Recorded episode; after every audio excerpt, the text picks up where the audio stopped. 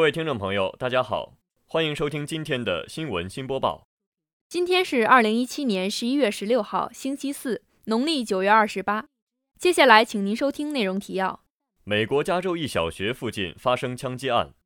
全球超算五百强最新榜单出炉，中国份额大幅超越美国；辽宁大学梦想配音社逐梦令专场晚会在新大活开演；全国阅读推广大赛成功举办。以下是详细内容。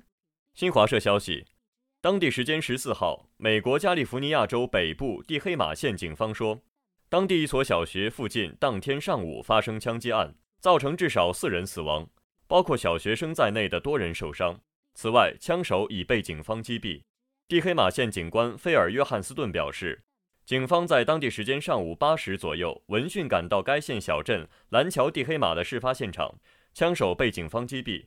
这所小学已经关闭。学生已被转移到安全地带。警方人士说，该枪手在事发前似乎卷入一起纠纷，枪击从住宅开始，后来发展到这所小学附近。枪手随意射击，警方击毙枪手后，发现一支半自动步枪和两支手枪。当地媒体报道说，至少有两名小学生被打伤，已被送往医院。这次事件一共有七处枪击现场。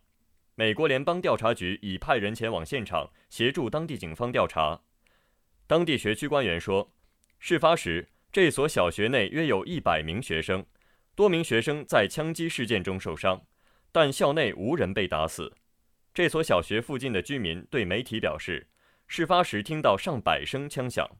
加州州长布朗在枪击事件后发表声明，对这一涉及学童的暴力事件表示震惊和悲痛。并对受害者家属表示慰问。事发小镇蓝桥地黑马位于加州首府萨克拉门托以北约一百九十公里处，人口约一千五百人。本台记者林雨琪。中国新华网消息，在最新出炉的第五十届全球超级计算机五百强榜单上，中国超级计算机神威太湖之光和天河二号连续第四次分列冠亚军。从各国所占份额来看，中国以二百零二套大幅超越美国的一百四十三套，其中，中国神威太湖之光超级计算机以每秒十二点五亿亿次的峰值计算能力，以及每秒九点三亿亿次的持续计算能力，再次斩获全球超级计算机五百强榜单的第一名。到目前为止，中国已连续十次占据全球超算排行榜最高席位，成为中国计算机领域又一举世瞩目的成就。全球超级计算机五百强榜单每半年发布一次。有分析指出，中国能在五百强榜单上有如此亮眼表现，既反映了国家经济实力和创新能力的提升，也说明在“十三五”期间，中国研发与生产活力双双强劲，尤其体现了互联网领域对计算的旺盛需求。曙光公司高性能计算产品事业部总经理李斌认为。中国超算在传统领域应用上依然具有很大的成长空间。随着市场成熟，互联网应用和传统科研与工程计算应用的比例应该趋于接近。他说：“只有在各行业的应用全面均衡的发展，中国才能成为真正意义上的超算行业领跑者。”本台记者张冰。大学之声消息：二零一七年十一月十四号十八点三十分。辽宁大学梦想配音社逐梦令专场晚会在新大学生活动中心顺利开演。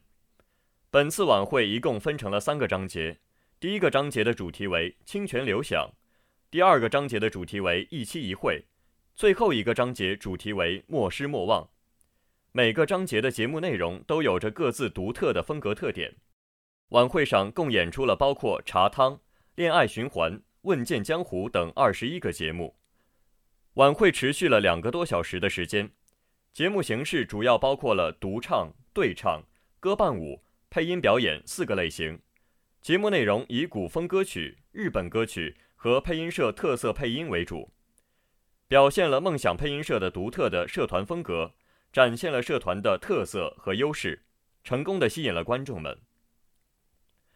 配音社提前做好宣传准备。通过制作码卡和社团成员大力配合宣传等方式，成功吸引了大量对演出感兴趣的同学，使晚会更为圆满。梦想配音社成员大多数都来自不同的学院和专业，本着对配音、动漫、古风等共同的爱好聚在一起，进行配音培训、技术指导、相互讨论，以更好地丰富自身，追寻梦想，培养爱好。配音社成员共同努力，为大家献上了这场晚会，这也同样将是梦想配音社社团全体成员共同的珍贵回忆。本台记者张斌报道。大学之声消息：为推动文化传承与创新，第二届全国高校阅读推广案例大赛于二零一七年十一月十五号至十七号在辽宁大学图书馆召开。